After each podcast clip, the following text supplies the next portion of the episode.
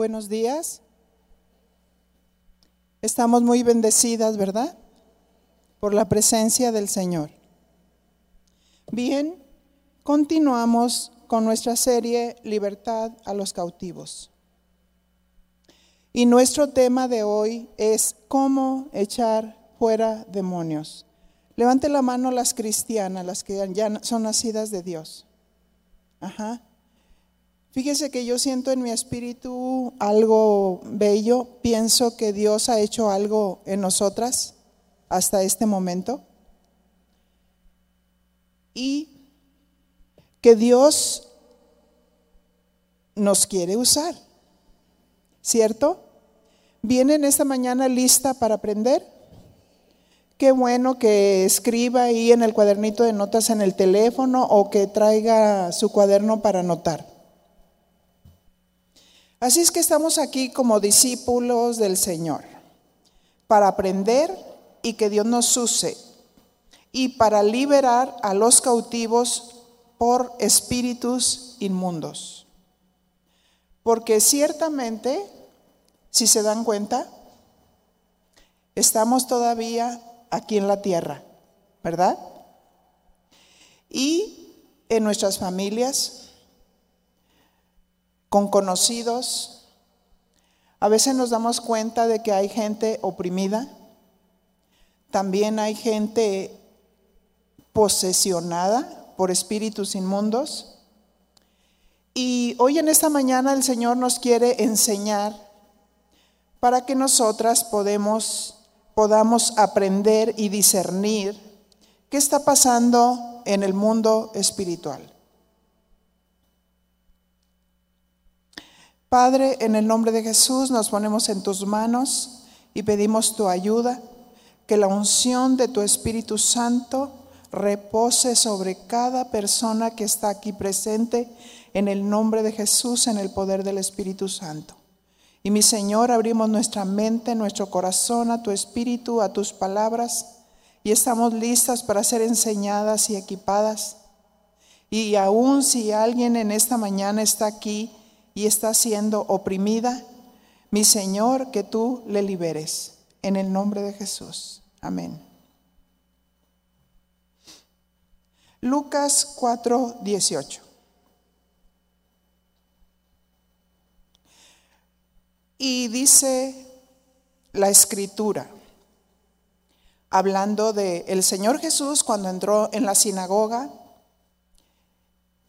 y se cumple la escritura en ese momento. Dice, el Espíritu del Señor está sobre mí, por cuanto me ha ungido para dar buenas nuevas a los pobres. Me ha enviado a sanar a los quebrantados de corazón, a pregonar libertad a los cautivos y vista a los ciegos, y a poner en libertad a los oprimidos. Y vamos a ir definiendo luego qué significa una posesión una, y una opresión. Pero vamos introduciéndonos como discípulos del Señor. Marcos 16:15 dice, y les dijo, id por todo el mundo y predicad el Evangelio a toda criatura. ¿Qué les dijo? Predicad, ¿verdad? Predicad el Evangelio a toda persona. Romanos 10:8 dice, mas qué dice, cerca de ti está la palabra, en tu boca y en tu corazón. Esta es la palabra de fe que predicamos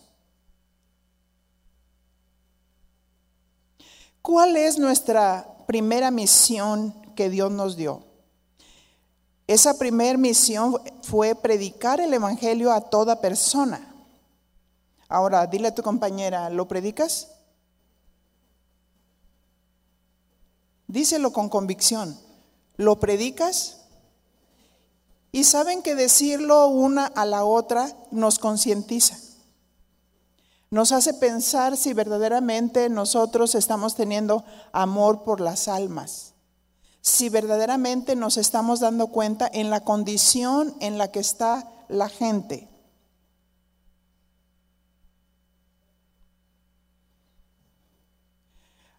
Así es que dice, predicad el Evangelio a toda persona. ¿Qué significa Evangelio del griego evangelizo? Significa anunciar buenas noticias. ¿Y cuáles eran esas buenas noticias? Que nació un Salvador, pero no se quedó niño, sino que creció para cumplir el propósito, muriendo por la humanidad y trayendo así salvación salvación del pecado, de la vanidad de nuestra mente y librarnos del diablo. Diga conmigo, librarnos del diablo. Pues su misión de este enemigo de Dios es destruir a la humanidad. ¿Cómo lo hace? Engañando a la gente. Engañando.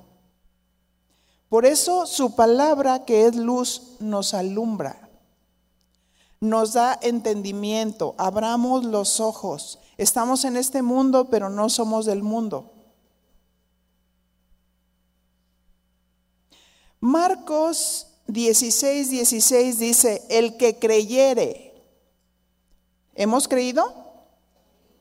Y dice, y fuere bautizado, será salvo, mas el que no creyere, será condenado. ¿Qué principios debe de aplicar en su vida aquel que se le dio la buena noticia? Número uno, creer en el mensaje de Cristo. Dos, ser bautizado. La persona que ha creído en Jesucristo confirma su fe. ¿Cómo confirma su fe? Bajando a las aguas del bautismo. Levante la mano cuántas están bautizadas en agua. Muy bien, felicidades. ¿Qué sucede cuando una persona ha sido sumergida en las aguas del bautismo? Esta persona da fe que su viejo hombre de pecado quedó sepultado y surge a una nueva vida resucitada con Jesucristo. ¿Por qué razón estoy haciendo todo este preámbulo? Porque el creyente ya nacido de nuevo recibe el mandamiento de predicar a toda criatura. Y como consecuencia de predicar el Evangelio, ¿qué pasa? Marcos 16, 17. Dice así, y estas señales seguirán a los que creen. ¿Cuántas creen? Dice, estas señales seguirán a los que creen. En mi nombre, o sea, en el nombre de Jesús, echarán fuera.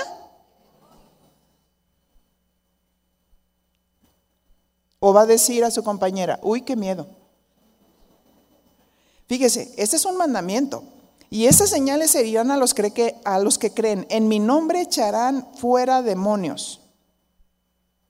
Hablarán nuevas lenguas ¿Cuál es la función de un discípulo de Cristo? Predicar y las señales le seguirán. Eso es lo que dice Marcos 16:20, que luego lo vamos a leer, nada más lo estoy mencionando. Las señales siguen a la palabra. Cuando se predica la palabra de Dios, las señales siguen a la palabra. En el nombre de quien se echa fuera demonios, en el poderoso nombre de Jesucristo. Recuerdan, vimos las armas espirituales, pero ahorita estamos llevando una continuidad para darnos cuenta que una de nuestras armas poderosas es el nombre de Jesucristo. La autoridad que Dios nos ha dado es por su nombre, por lo que representa, pues Jesús es Dios Filipenses 2.9. Dice la palabra, por lo cual Dios también le exaltó hasta lo sumo y le dio un nombre que es sobre todo nombre. Jesús el ungido, el Mesías, el Salvador. Él murió por nuestros pecados y resucitó al tercer día conforme a las escrituras. Jesús está vivo. Tenemos autoridad en Cristo. Él está vivo. Él está en nuestros corazones. Filipenses 2.10. Para que en el nombre de Jesús se doble toda rodilla de los que están en los cielos y en la tierra y debajo de la tierra. Los demonios doblan su rodilla ante el Señor Jesús, porque Él es el Señor.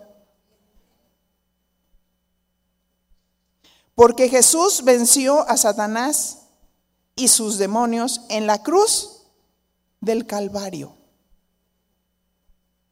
Colosenses 2.15 dice, y despojando a los principados y a las potestades, los exhibió públicamente, triunfando sobre ellos en la cruz. ¿Qué significa despojando? Significa quitar. Aplicándolo, les quitó sus derechos, les quitó sus privilegios les quitó su autoridad. Que ellos tenían al estar y servir al lado del Señor y los alejó de Él, fuera de su presencia. Despojó a los principados y potestades.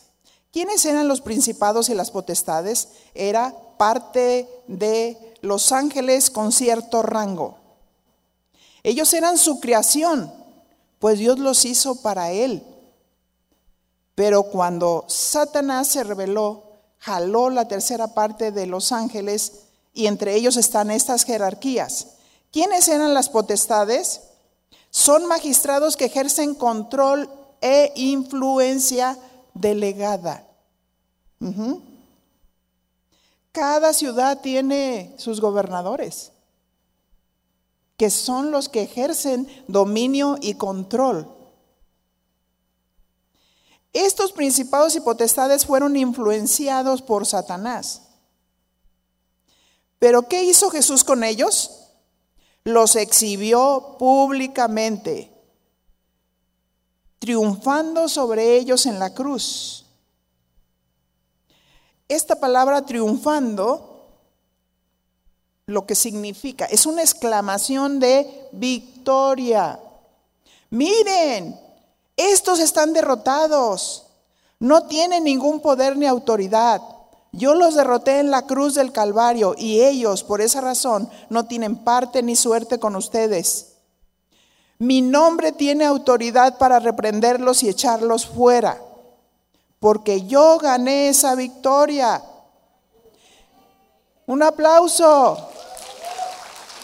Él ganó esa victoria en la cruz del Calvario. Es una exclamación victoriosa sobre el enemigo. Vamos a observar algunos ejemplos de personas que estaban oprimidas por el diablo y poseídas. Lo vamos a ver primeramente poniendo el ejemplo de Jesucristo y después de los discípulos. Vamos a observar cómo Jesús ejercía autoridad sobre los espíritus inmundos. Lucas capítulo 8, verso 26 al 39. Y vayan haciendo sus anotaciones para anotar los principios que son importantes para liberar. Lucas 8, 26. y arribaron a la tierra de los Gadarenos, diga conmigo, Gadarenos, que está en la ribera opuesta a Galilea. Verso 27, al llegar él a tierra, vino a su encuentro un hombre de la ciudad, endemoniado, desde hacía mucho tiempo. ¿Y cuál era su condición? No vestía ropa, ni moraba en casa, sino, ¿dónde moraba? En los sepulcros. Este endemoniado, ¿cómo mostraba su posesión? Aquí es necesario entender que una persona que no tiene a Dios en su vida fácilmente se abren puertas para que una persona pueda ser posesionada u oprimida. Una persona que no ha nacido de Dios, al no conocer su palabra, cae en muchos engaños y trampas del enemigo, precisamente porque no conoce a Dios y porque está buscando soluciones en las cosas ocultas, en la lectura del café, en la adivinación, en una limpia para quitarse de sus problemas, pero no saben que están abriendo puertas, puertas al enemigo para que los destruya. Aquí surge otra pregunta. ¿Una persona cristiana nacida de Dios puede ser posesionada? La respuesta es no. ¿Por qué razón? Porque cuando nacemos de Dios somos sellados con el Espíritu Santo. Efesios 4:30. Y dice la palabra, y no contristes al Espíritu Santo de Dios, con el cual fuiste sellado para el día de la redención.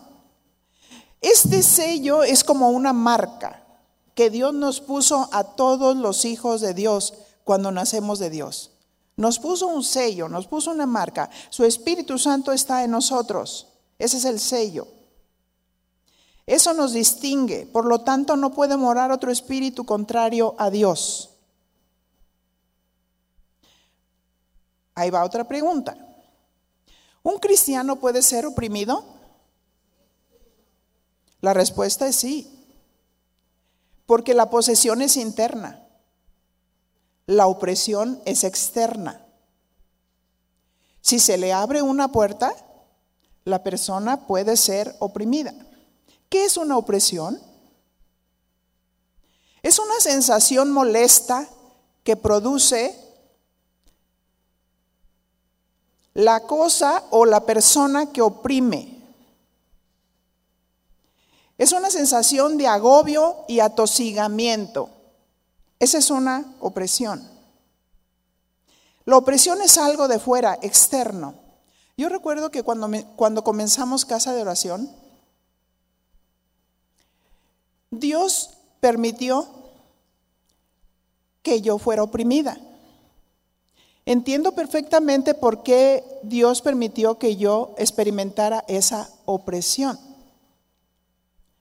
Porque en los días que vinieron, empezamos a tener una de liberaciones en casa de oración tremendas. Liberaciones de gente endemoniada. Y muchas veces cuando estamos siendo oprimidos, no podemos entender o discernir qué es lo que está sucediendo. Comúnmente, cuando experimentamos algo, lo comentamos a otra persona y la persona nos dice, pues ora, ¿verdad que sí? ora. Pero no entienden que es algo más allá de nuestras propias fuerzas. Y yo me di cuenta, incluso aquí está Pina, levanta la mano, Pina. Pina Santillán. Ah, acá está. Yo recuerdo que creo que fue uno de los primeros funerales cuando se murió su esposo. Y eh, su muerte me, impresionó. Pero la verdad, eh, yo nunca pensé que había abierto una puerta. Y yo empecé a sentir eh, tristeza. Sentía como que cuando comía la comida no me sabía nada. Sentía una sensación de cuando subía la escalera como que algo me perseguía.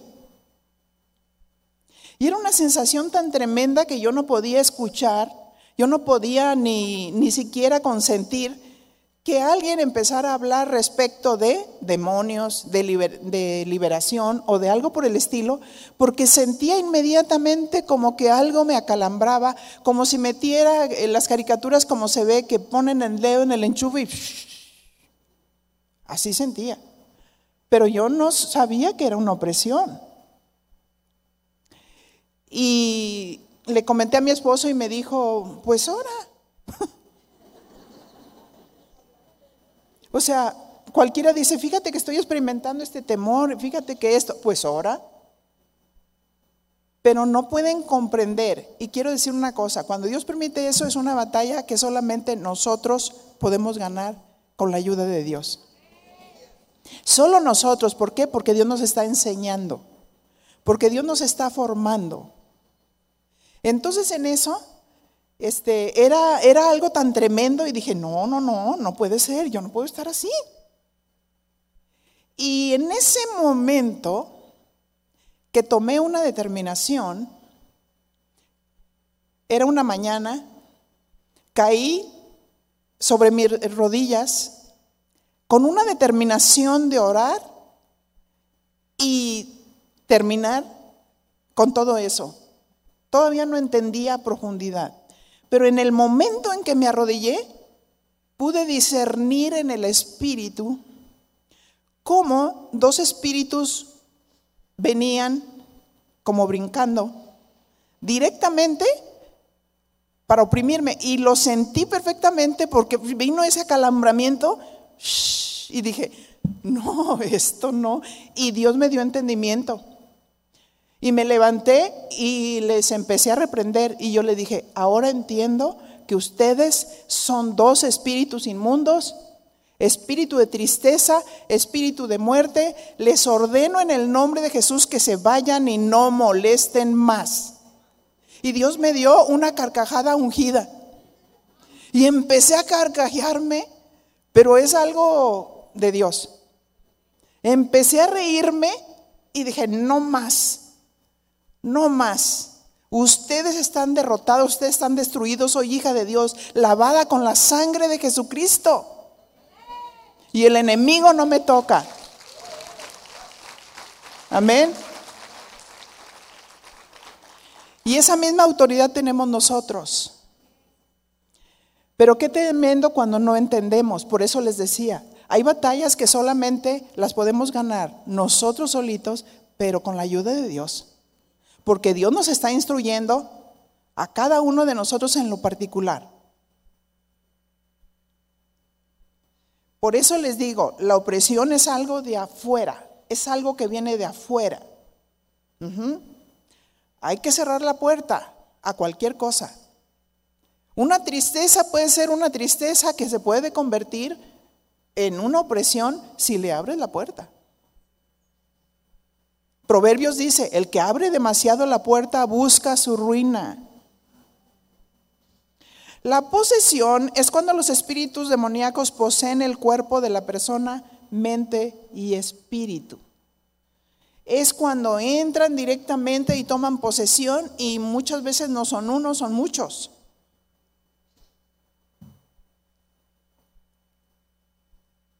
Observemos este ejemplo.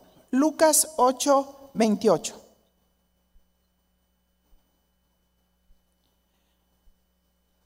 Ahora, uno se va dando cuenta también, es un mandamiento que el Señor nos dio, ¿verdad? Independientemente de los dones personales que Dios nos da, es un mandamiento que Dios nos dio, predica el Evangelio y echa fuera demonios. Amén. Este, al ver a Jesús, lanzó un gran grito y postrándose a sus pies, exclamó a gran voz y le dijo, ¿qué tienes conmigo? Jesús, Hijo del Dios Altísimo, te ruego que no me atormentes. Los demonios son atormentados por la presencia poderosa de Dios. ¿Quieres echar fuera un demonio? Sobre tus rodillas. Tienes que estar en oración. llenarte de la presencia de Dios. No es en nuestra propia fuerza. El endemoniado reconoció a Jesús, reconoció su autoridad. Y cuando sucede eso, hacen mucha algarabía. Y dice que echó un gran grito. Ellos no pueden resistir la presencia de Dios.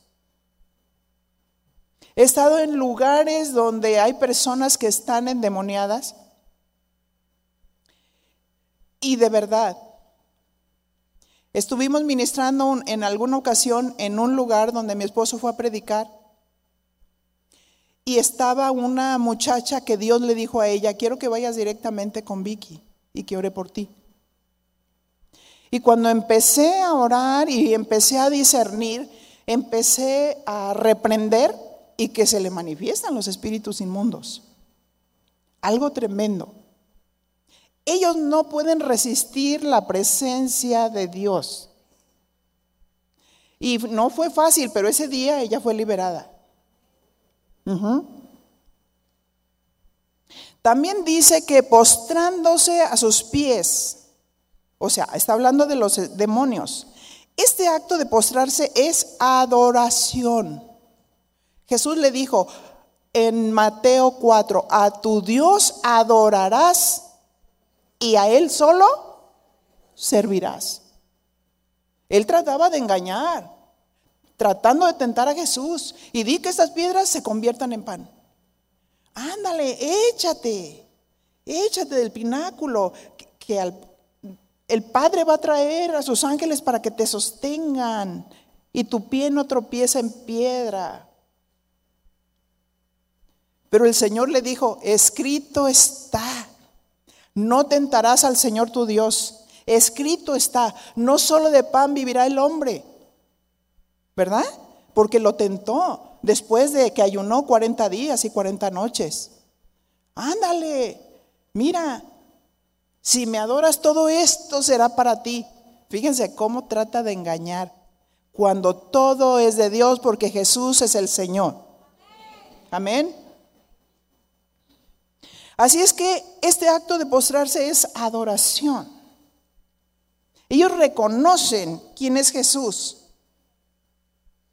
Y el endemoniado le dijo, ¿qué tienes conmigo, Jesús, Hijo del Dios Altísimo? ¿Cómo le dijo? Él sabía, ellos sabían, porque eran muchos. Él reconoció que Jesús era Dios. Y le dijo, ¿ya vienes a atormentarme? Porque los espíritus inmundos son atormentados con la presencia de Dios. Por eso hacen lo que hacen, pero cuando nosotros ignoramos y vemos que una persona está siendo liberada, nos asustamos. Dile a su compañera, no te asustes. ¿Sí? Está batallando porque está siendo atormentado. Lucas 8:29 porque mandaba al espíritu inmundo que saliese del hombre. ¿Qué dice? Mandaba. Mandaba. No le decía, por favor, ¿puede salir? No, mandaba al espíritu inmundo que saliera de ese hombre. Pues hacía mucho tiempo que se había apoderado de él. ¿Cuánto? Mucho tiempo se había apoderado de él. Imagínense, si solamente tener un demonio para una persona es tremenda, ahora tener muchos. Y le ataban estos demonios con cadenas y grillos. Pero rompiendo las cadenas, era impelido por el demonio, ¿a dónde? A los desiertos. Fíjese qué tremendo. ¿Cómo el enemigo quiere destruir al, al ser humano? Deformar la imagen de Dios, atormentar. Que el hombre pierda la imagen de Dios en esa postura, en ese tormento.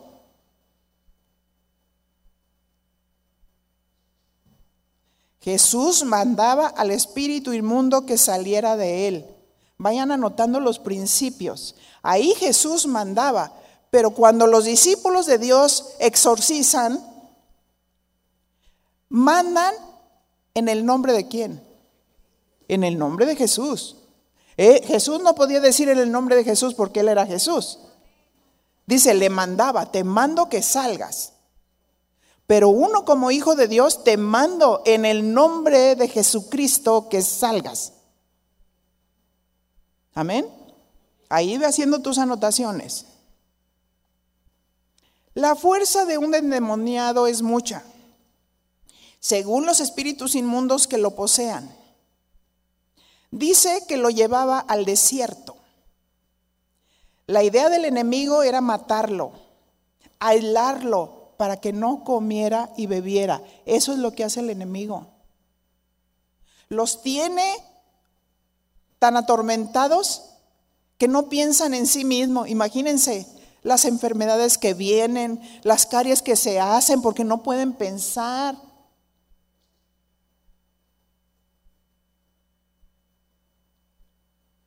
Lucas 8:30, y le preguntó Jesús diciendo, ¿cómo te llamas? O sea, el Señor tenía inteligencia. Aunque Él era Dios, Él nos está enseñando. Y le preguntó diciendo, ¿cómo te llamas?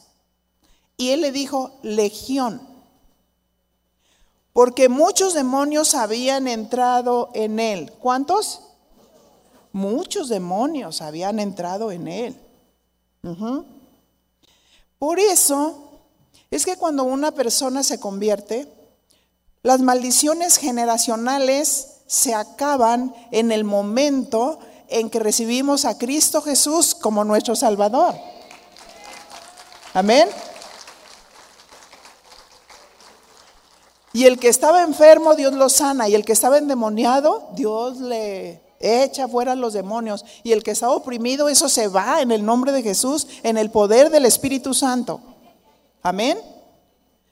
Y bueno, los que son esposos, cuiden a sus esposas porque a veces sus esposas pasan por situaciones difíciles. A veces hay mujeres que, el enemigo las oprime. Y, y, no podemos consentir eso. El varón tiene autoridad en Cristo para observar a su esposa, para ministrarla con la palabra y para liberarla. En el nombre de Jesús. Amén. También así a nuestros hijos. Lucas 8:31, y le rogaban que no los mandase ir al abismo. Ellos reconocen que Jesús es el Señor.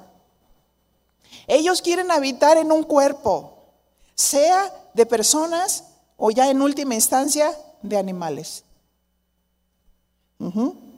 Pero quieren habitar un cuerpo, ¿por qué? Porque ellos odian al hombre, quieren destruirlo. Quieren establecer su reino aquí en la tierra.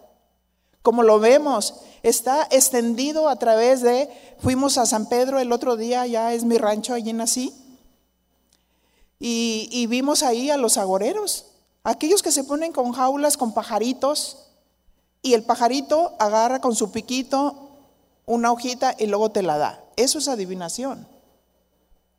Y la gente cree eso. Pero te voy a decir una cosa, nada de eso funciona si no crees, pero tampoco te puedes meter en esos terrenos. Se supone que la gente que lo hace es porque cree. Ay, ay, ay, ¿qué dirá mi horóscopo? ¿Verdad? ¿Qué soy? Eres hija de Dios lavada con la sangre de Cristo. No eres ni Virgo, ni Piscis, ni Géminis, ni nada por el estilo. Eres hija de Dios. Y los hijos de Dios no practican adivinación. Ni tienen ningún signo, porque si lo tienes, hoy lo vas a quebrantar en el nombre de Jesús, en el poder del Espíritu Santo. Nadie va a determinar tu futuro. Es que hoy va a ser un día malo. Cuídate. Cuídate, porque si sales a lo mejor se te quebra el pie. A lo mejor pasa esto, a lo mejor, y hay gente que lo recibe. Ajá. No podemos depender de nadie más que de Dios. Los demonios saben que la autoridad de Jesús es precisa y efectiva, porque Él es Dios y tiene dominio sobre todo. Verso 32. Había allí un hato de muchos cerdos que pasían en el monte y le rogaron que los dejase entrar en ellos. Y Jesús les dio permiso. ¿Quién es el Señor? Él les dio permiso. Y los demonios salidos del hombre entraron en los cerdos y el hato se precipitó por un despeñadero al lago y se ahogó. Ajá, eso es lo que hacen los espíritus inmundos, traer muerte y caos. Los demonios buscan cuerpos para habitar. Piense cómo está la gente en el mundo, algunos oprimidos y otros posesionados. Pero al cuerpo de Cristo Dios nos quiere dar inteligencia, porque te quiere ayudar a discernir. ¿Es una enfermedad natural o son espíritus? Tenemos a Dios. Tenemos que estar apegados a Dios, en relación con Dios, en comunión con Dios, para entender lo que está pasando en el mundo espiritual. Lucas 8:34 dice, y los que apacentaban los cerdos, cuando vieron lo que había acontecido, huyeron y yendo dieron aviso en la ciudad y por los campos. Verso 35. Y salieron a ver lo que había sucedido y vinieron a Jesús y hallaron al hombre de quien había salido los demonios sentado a los pies de Jesús, vestido y en su cabal juicio, y tuvieron miedo. O sea, Dios libera y tienen miedo. ¿De qué se trata, verdad? Jesucristo sana y libera a los endemoniados. Cuando alguna persona Y me ha pasado varias veces.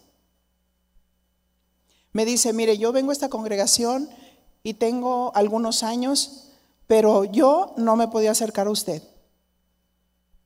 Hay mucha gente que está oprimida por el diablo. Y cuando empiezas a hablar con esas personas, te das cuenta perfectamente que están oprimidas por el diablo porque es el enemigo, el Señor sabe que a mí me ha dado un don de, liberación, un don de sanidad para liberar a la gente. Y cuando la presencia de Dios está presente, los espíritus inmundos se manifiestan y no quieren venir a la luz para seguir en esa posición. Empecé a orar, empecé a ministrarla con la palabra. Y Dios la liberó. En alguna ocasión vino otra persona que literalmente traía espíritus, de tal manera que cuando se sentaba, yo dije, ella va a ser liberada con la pura presencia y la palabra. Y cuando estaba sentada platicando con ella, ella quería, quería ser libre. Pero cuando estábamos hablando, entonces se le empezaban a manifestar y su cara se empezaba a enchocar y yo hacía como que nada pasaba. La presencia de Dios hace huir a nuestros enemigos. Y ella tenía un deseo de ser liberada. Pero algo le quería enseñar el Señor a esa persona. Y yo le dije, Dios te quiere usar para sanar y para liberar a la gente. Y el enemigo en ti no tiene poder ni autoridad.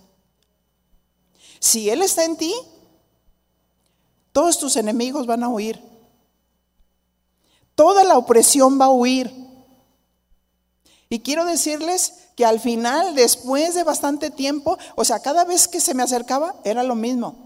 Y la batalla y la lucha y ella se iba bien y se iba sana. Pero un día se me presentó y la vi cabal. Y me dijo, hasta después entendí, tenía razón. Tenía razón. Empecé yo a, a orar y me liberé. Fue como una autoliberación. Y después ella empezó a orar, a predicar el Evangelio y a orar por la gente. Eso es lo que Dios quiere. Amén.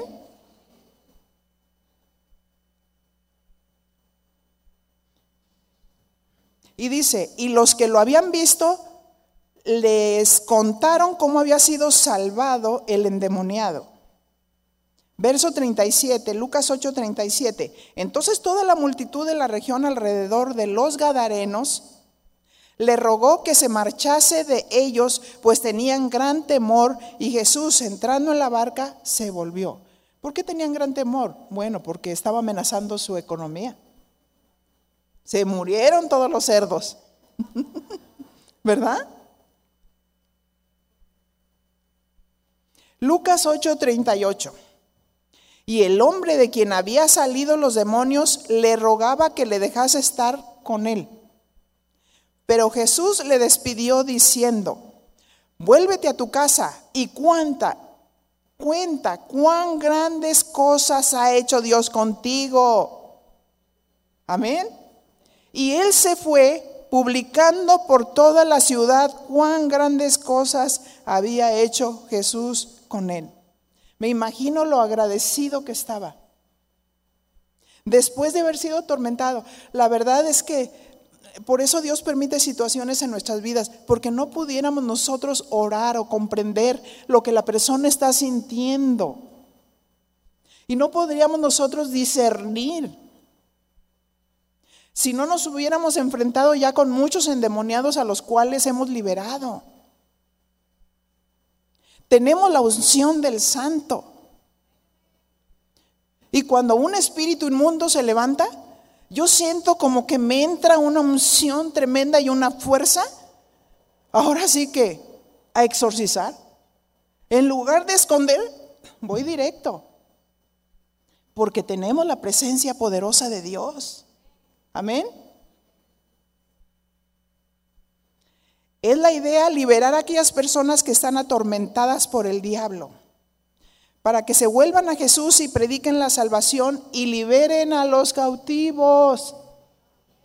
Porque ¿quiénes somos la iglesia? Cada uno de nosotros conformamos la iglesia. Y cuando salen ustedes de aquí, la iglesia se extiende en cada hogar, en cada lugar, en cada trabajo. Y tú tienes las armas de Dios. Tú tienes las armas de Dios. Por eso hay que empezar predicando el Evangelio las buenas noticias. Hay gente que está deprimida, hay gente que se quiere suicidar. No sabemos si esas personas están siendo oprimidas por el diablo. Hay que hablar con el Señor para que el Señor nos dé entendimiento. Es importante estar fervientes en el Espíritu. La presencia de Dios es muy importante para liberar a las personas. No podemos ministrar en nuestra propia fuerza. Romanos 12, 11. Y dice la palabra, en lo que requiere diligencia, no perezosos, fervientes en espíritu, sirviendo al Señor. ¿Cómo? fervientes. Por eso muchos se deslizan, dejan la presencia de Dios. Y Dios tiene que estar con nosotros, llenos del Espíritu, a donde quiera que vayamos.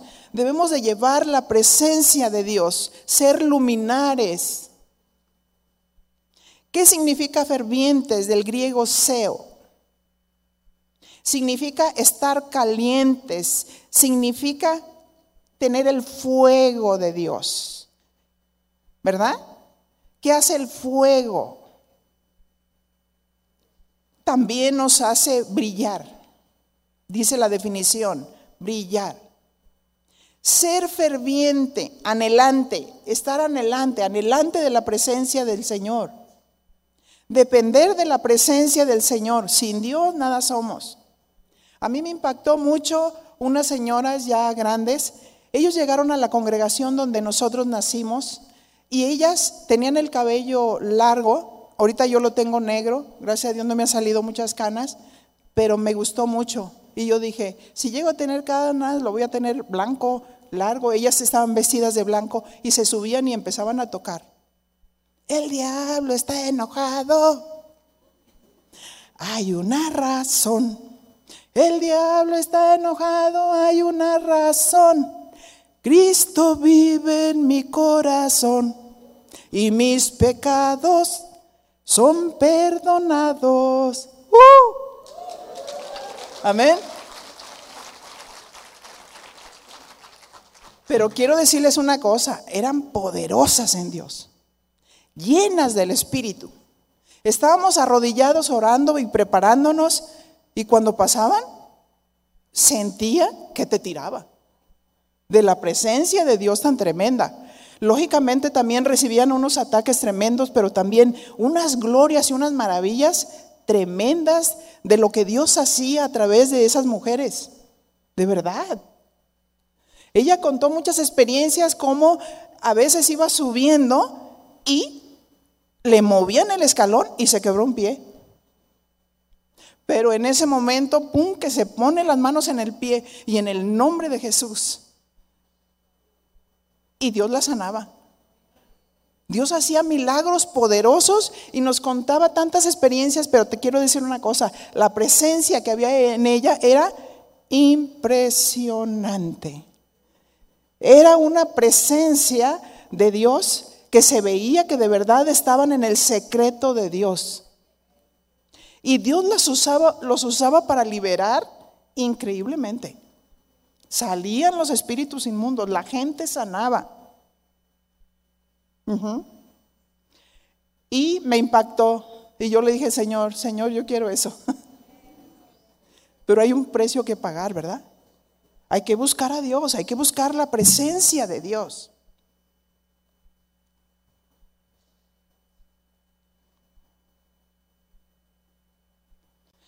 Apasionados de Dios, cuando estamos llenos del Espíritu, el enemigo sabe. Debemos estar preparados espiritualmente, mentalmente, con un espíritu de valentía y discernir los espíritus. Segunda de Timoteo 1:7. Todas estas son armas para equiparse. Y dice la palabra, segunda de Timoteo 1:7 porque no nos ha dado Dios espíritu de cobardía, o sea, ni de miedo, ni de temor, sino de poder, de amor y de dominio propio. Amén. Tenemos que estar preparados con dominio propio cuando se presentan situaciones. No podemos huir el enemigo si nos vamos hacia él. Amén. Contra él.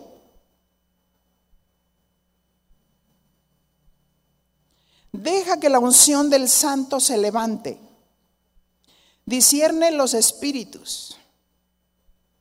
Aquí Primera de Corintios 12:10 nos habla de algunos dones que se tienen directamente, pero que también Dios nos da el discernimiento cuando lo necesitamos en el momento justo. Dice, a otro el hacer milagros, a otro profecía, a otro discernimiento de espíritus, a otro diversos géneros de lengua y a otro interpretación de lenguas. Esta palabra discernimiento de espíritus es muy especial porque dice que significa contender, oponerse. Cuando Dios te da entendimiento, ¿qué es lo que tenemos que hacer? Ir en contra del enemigo, ¿verdad? Y oponerse, oponerse a sus fuerzas, a sus engaños, a sus mentiras. Porque cuando también dice discernir los espíritus, quiero decirte que se presenta como alguien engañoso. Por eso muchas liberaciones a veces duran horas. Y necesitamos orar para tener la guía de Dios de qué es lo que está sucediendo en el mundo espiritual y ir directamente para saber con quiénes estamos luchando, porque muchas veces no estamos luchando directamente con Satanás, estamos luchando con espíritus inmundos. Les digo esto porque recuerdo en alguna ocasión estábamos en Argentina, nos invitaron a predicar a una congregación y terminamos y ya pues estábamos un poquito cansados y alguien viene y me dice, eh, por favor, venga porque una persona está tirada en el piso y se está revolcando. Y yo le dije al Señor, ay Señor, yo estoy muy cansada. Dime por favor de qué se trata. Y el Señor me dio discernimiento. Y cuando llegué a ese lugar, estaban todos alrededor y ella vuelta y vuelta y vuelta. Y les pregunté, díganme cómo se llama. Ahorita no me acuerdo qué nombre me dijeron, pero le vamos a poner Marta. Entonces le dije, Marta, deja de, de revolcarse y se me queda viendo. Y yo le dije, levántate. Y se levanta. Y le dije, ¿por qué te revuelcas? Y me dijo, es que me dijeron que tenía demonios. ¿Se fijan? Si no tienes discernimiento, tú llegas, empiezas a batallar con esa faramaya y ni siquiera tenía espíritus. Es porque era una iglesia supersticiosa. Y le habían dicho que tenía espíritus inmundos.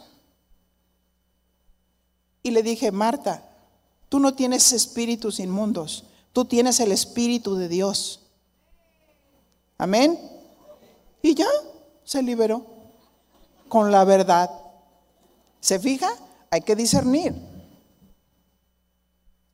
Y dice Hebreos 5:14, pero el alimento sólido es para los que han alcanzado madurez, para los que por el uso tienen los sentidos ejercitados en el discernimiento del bien y del mal. Me hace recordar otro caso. Cuando estaban liberando a otra hermanita aquí en la congregación, ella estaba tirada en el piso. Y le pregunté al Señor, Señor, ¿qué pasa? Y ella estaba moviendo la cabeza de un lado para otro. Y le hablé por su nombre. Y ella volteó y se me quedó mirando. Y yo le dije, dime lo que verdaderamente pasa en tu vida. Y me dijo ella, pues es que me siento muy mal porque yo sé que he desobedecido a Dios porque he pecado. Ok, vamos a orar. Ahorita en este momento, arrepiéntete, pídele perdón al Señor y el Señor te va a perdonar. Y no hay condenación para los que están en Cristo Jesús, los que no andan conforme a la carne, sino conforme al Espíritu. Y ella pidió perdón al Señor y le dije, levántate. Fíjense, hay que discernir, porque a veces trabajamos de más. Y en alguna ocasión hay excesos. En, el tiempo que estábamos en Tolsá, fuimos anfitriones de una reunión y empezaban supuestamente a liberar a mucha gente y creo que iba una persona nueva, la tomaron y la llevaron a un cuarto y le tenían la cabeza hasta acá. Y uno la agarraba de un brazo y el otro la agarraba del otro brazo y sal fuera, sal fuera, sal fuera. Y en ese momento mi esposo se dio cuenta y entró al cuarto. Le digo, ¿qué está pasando aquí? Pues la estamos liberando. Y dice, ayúdeme. Dijo la muchacha, ayúdeme por favor. Porque, porque este, ellos dicen, sal fuera. Y yo les digo, pues de, suéltenme. Hay excesos. Hay excesos, hay que discernir. Amén.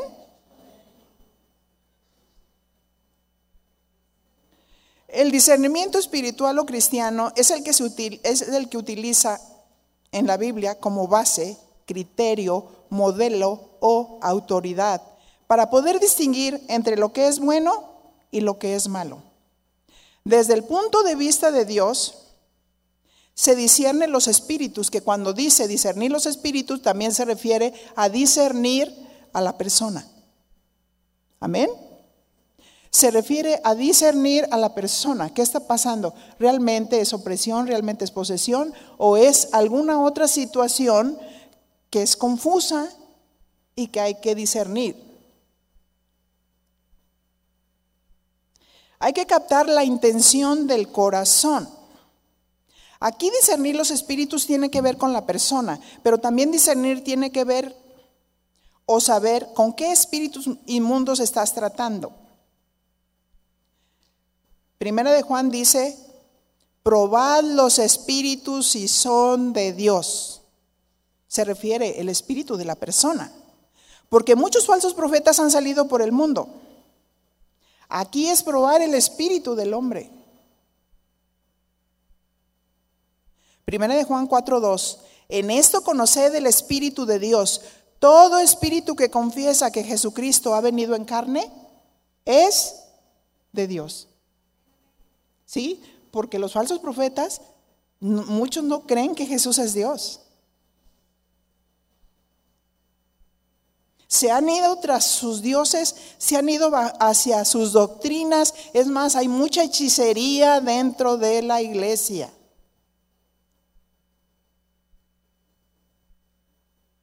En algunas ocasiones ese principio lo usan cuando se está liberando a una persona y ahí se discierne si es la persona o son los espíritus que hablan.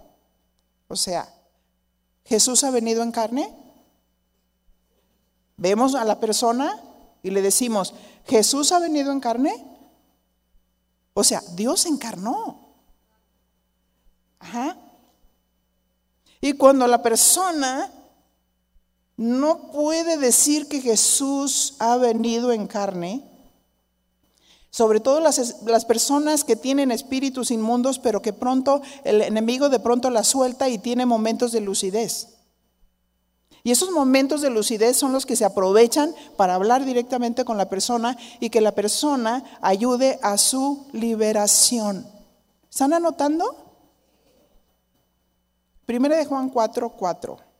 Hijitos, vosotros sois de Dios y los habéis vencido, porque mayor es el que está en vosotros que el que está en el mundo.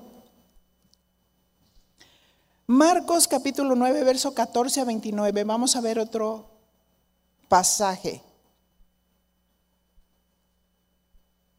Cuando llegó a donde estaban los discípulos, vio una gran multitud alrededor de ellos y escribas que disputaban con ellos. Y enseguida toda la gente viéndole se asombró. Estaba hablando de Jesús. Y corriendo a él le saludaron. Él les preguntó, ¿qué disputan con ellos? Y respondió uno de la multitud, dijo, maestro, traje a ti a mi hijo que tiene un espíritu mudo. Diga conmigo, espíritu mudo. ¿Nunca se ha puesto a pensar que hay sordos y mudos que son espíritus? Pero hay que discernir. Amén. Observa cómo menciona espíritu mudo. O sea, que lo que le causaba la mudez era un espíritu inmundo. Mateo 9:18 dice, el cual donde quiera que le toma, le sacude y echa espumarajos. Pero algunos que dicen, ay, es epilepsia. A mí me tocó liberar a una persona que tenía epilepsia, pero era espíritus. Recuerdo que me tocó ganar esa familia porque vivíamos en uno en nuestra casa, pero habían unos edificios y todo el día gritaban. Era la mamá y los tres hijos. Y estaba yo orando al Señor para que me diera el tiempo perfecto para predicarles el evangelio, porque ya no quería oírlos gritar. Y quería que la salvación llegara a sus vidas.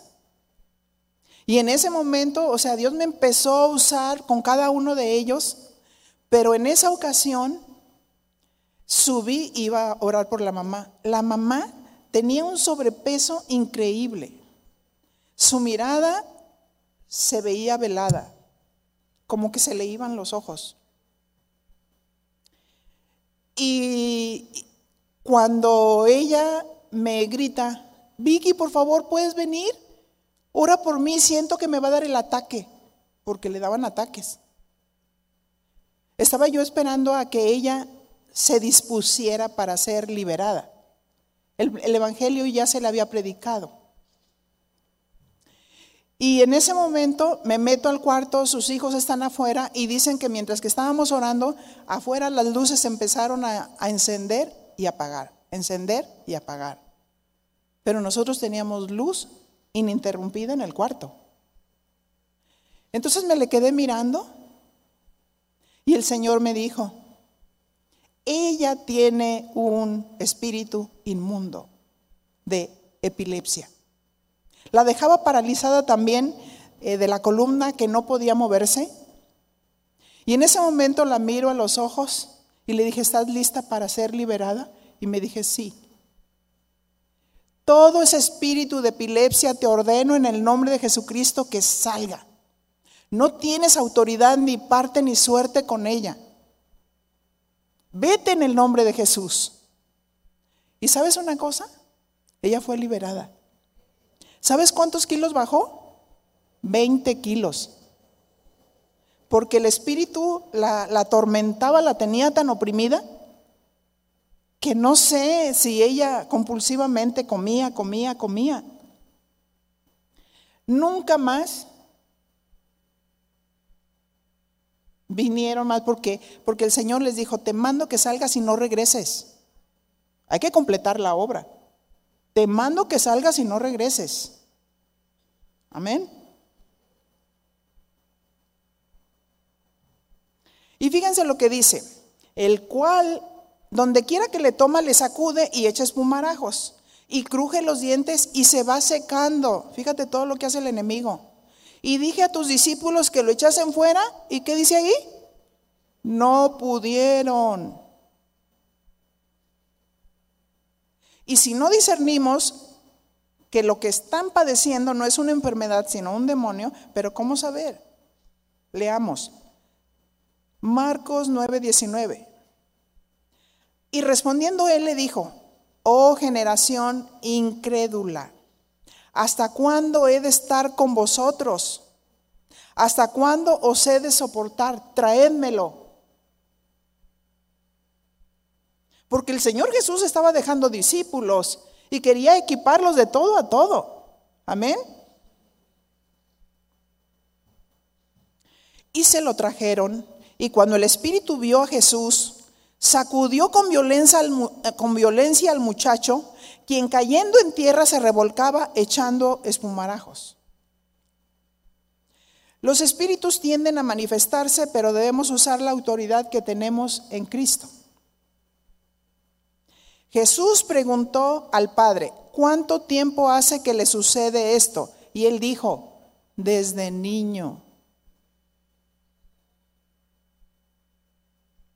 Fíjense cuántos años atormentados por esos espíritus inmundos. Y queremos solucionarlo de muchas maneras. Pero gracias a Dios que somos de Dios, ¿verdad?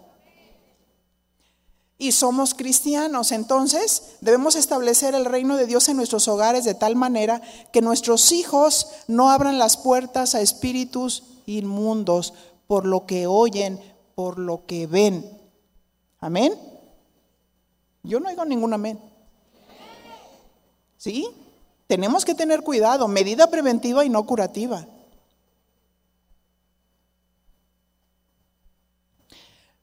Marcos 9:22 dice, y muchas veces le echan el fuego y en el agua, ¿para qué? Para matarle. Pero si puedes hacer algo, ten misericordia de nosotros y ayúdanos. Así es que el enemigo odia al hombre y lo que quiere es matar, matarlo. Verso 23. Jesús le dijo, si puedes creer, al que cree, todo le es posible. Aquí hay un principio. Si algún hijo está oprimido por el diablo, los padres deben de querer que su hijo sea libre. Amén. Porque después de que el niño sea liberado, necesita la guía, necesita la protección, necesita la instrucción, necesita la cobertura.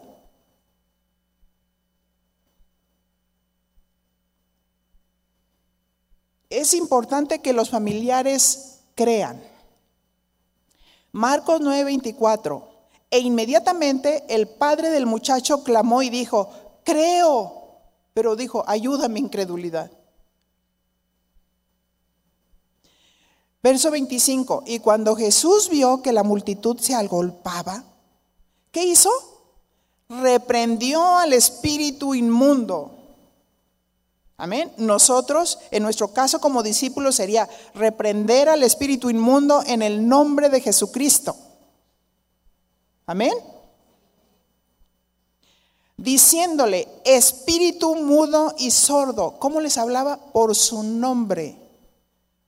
Por eso hay muchas liberaciones que tardan mucho. Hay que discernir, hay que saber cómo manejar ese tipo de situaciones. Espíritu sordo y mudo. Yo te mando, sal de él. Es con la autoridad de Dios. Te mando, sal de él.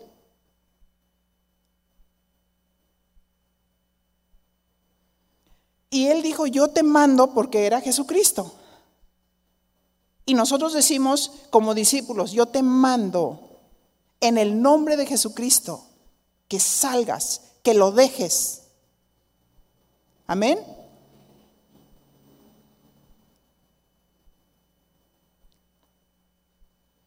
Marcos 9:26.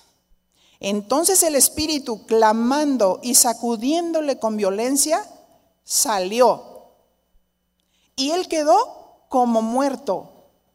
Y algunos dicen, ay, híjole, ya se murió.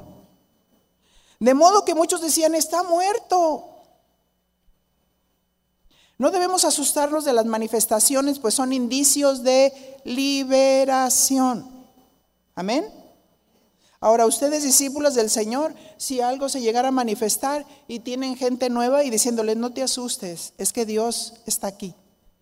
Dios es poderoso, ese va a ser liberado.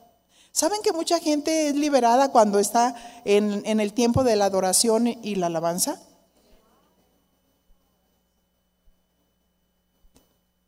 Esos tiempos ungidos de ministrar en la palabra de Dios es la pura palabra de Dios cantada. Y estoy segura que muchos espíritus inmundos salen.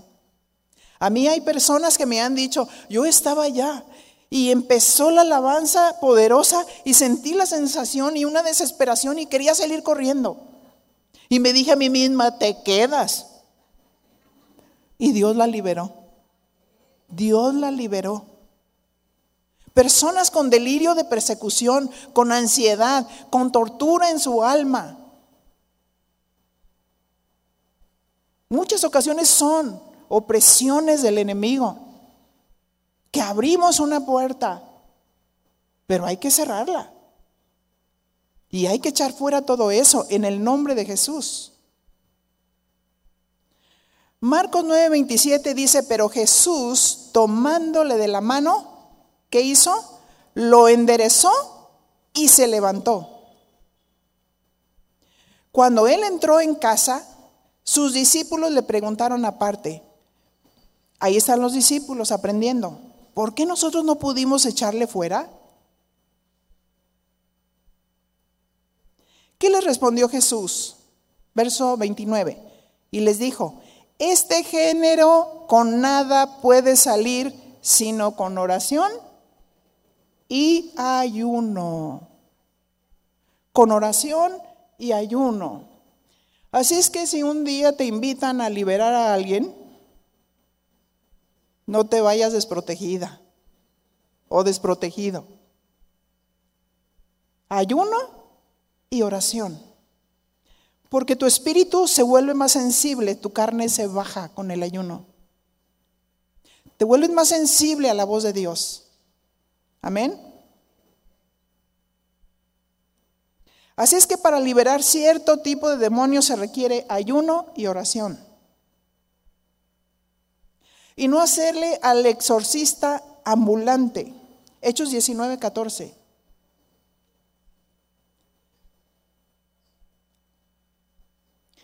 Había siete hijos de un tal Exeba, judío jefe de los sacerdotes, que hacían esto. Pero respondiendo el espíritu malo dijo, o sea, ellos se ponían a liberar. A Jesús conozco y sé quién es Pablo, pero vosotros, ¿quién sois? Bueno, ahorita se da mucho la santería, ¿verdad? Donde muchos brujos usan el nombre de Dios y entras a esos lugares y tú ves cuadros colgados de tal santo, de tal santo, de tal santo, y aparentemente nombran el nombre de Dios, no el nombre de Jesús, el nombre de Dios. Ajá.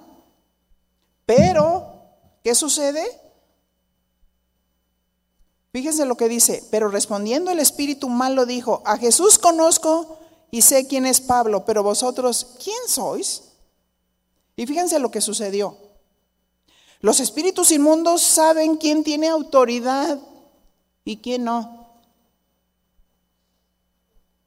Hechos 19, 16. Y el hombre en quien estaba el espíritu malo, saltando sobre ellos y dominándolos, pudo más que ellos, de tal manera que huyeron de aquella casa desnudos y heridos. Diga, órale. ¿Por qué? Porque nadie puede liberar si no es nacido de Dios y tiene el poder del Espíritu Santo y usar el nombre de Jesús. Pero el que tiene autoridad puede hablar a los espíritus inmundos y ordenarles que se callen y no hablen. Anteriormente, los maestros que teníamos nosotros en el Instituto Bíblico nos decían, hay que ser pacientes al echar fuera demonios. Uno en su paciencia y el otro en su defensa. Pero a través de los años y la experiencia, te das cuenta que cuando la presencia de Dios se manifiesta, los espíritus inmundos se manifiestan. De tal manera que ellos van a tratar de destruir a la misma persona, haciéndola que se tire, que se golpee, o tratando de venir en contra tuya, pero aprendimos, aprendimos. Y cuando venían espíritus inmundos y sabíamos que no querían que hiciera todo ese teatro que hacen, y discerniendo lo que la persona tenía, yo les ordenaba y les decía, en el nombre de Jesús, y estaba hablando directamente con la persona, porque había una persona que decía que ella era la esposa de Satanás. Y le dije, en el nombre de Jesús, te ordeno que te calles y no hables, porque empezaba a vociferar. Y ella nomás le hacía así. No se le escuchaba nada, porque los espíritus se sujetan. Te ordeno en el nombre de Jesús que tus brazos se peguen a tu cuerpo.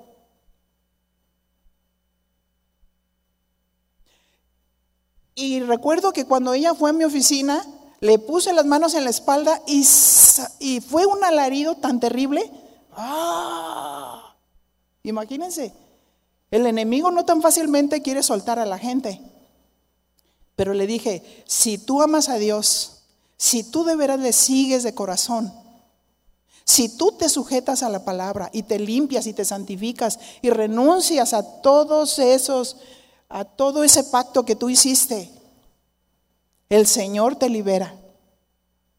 Amén. Hechos 19, 17.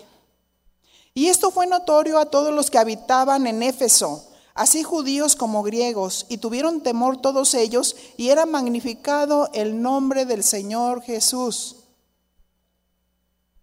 Y muchos de los que habían creído, fíjense qué hermoso, venían confesando y dando cuenta de sus hechos.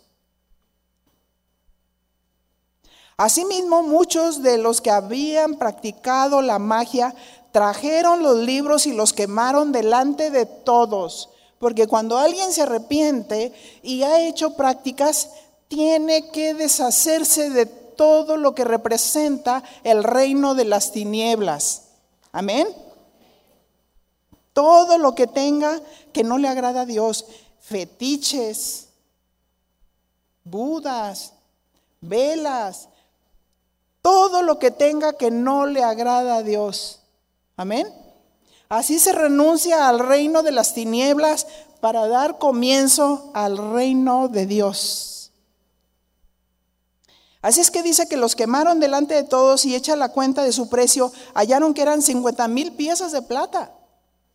Todo lo que equivalía. Pero cuando una persona verdaderamente nace de Dios, no importa lo que cueste. Amén. Pero no tener nada que pueda representar el reino de las tinieblas y que se halle una puerta abierta. Ahora, hablando de lo que se habla, el Señor me mostraba que aquí hay personas que tienen opresión. No te dé pena, porque el enemigo es lo primero con lo que te intimida, una mentira, un engaño para que tú sigas oprimida. Si eres tú, ponte de pie, por favor. Las que están experimentando esa opresión, véngase aquí adelante. Acuérdense que las opresiones te atosigan, vienen de fuera. Es el tiempo de cerrar la puerta. Y diga conmigo, Señor, perdóname, porque he abierto la puerta. Me he dado mucho al sentimiento. Y mi Señor ha venido depresión en mi vida, ansiedad, temores. Pero hoy en esta mañana renuncio a toda obra de las tinieblas. En el nombre de Jesús, en el poder del Espíritu Santo, echo fuera la opresión. En el nombre de Jesús, en el poder del Espíritu Santo, todo temor, toda ansiedad, en el nombre de Jesús, sale fuera. No tiene parte ni suerte, ni autoridad en mi vida. Porque Él ya me salvó. Jesucristo me lavó con su sangre preciosa. Y en esta mañana yo determino cerrar la puerta a toda mentira, a todo engaño, a establecerme en la verdad, en la verdad de Dios. Señor, obedeceré. Obedeceré tus principios. Obedeceré lo que tú me estás diciendo, Señor. Y recibo en esta mañana la libertad. Levante sus manos. Recibo la libertad en el nombre de Jesús, en el poder del Espíritu Santo a nivel de mi mente, de mi cuerpo, de mi espíritu. En el nombre de Jesús, el dolor y el gemido huirán.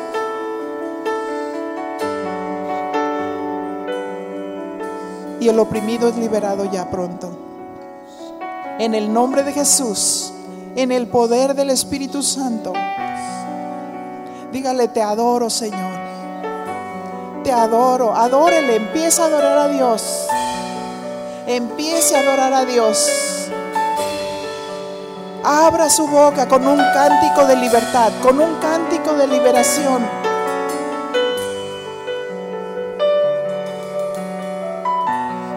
Dice tu Dios, estoy aquí para sanarte. Estoy aquí para liberarte. Estoy aquí para volver a construirte. No tengas miedo, dice tu Dios. Yo soy tu Dios que te sustento. Yo soy tu Dios que te cuido. Yo soy tu Dios que te proveo.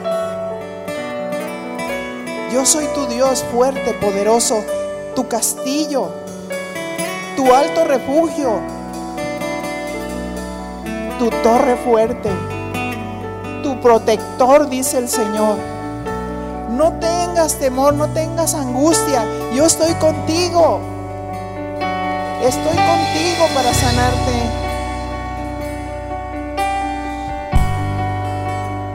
Diga, soy libre.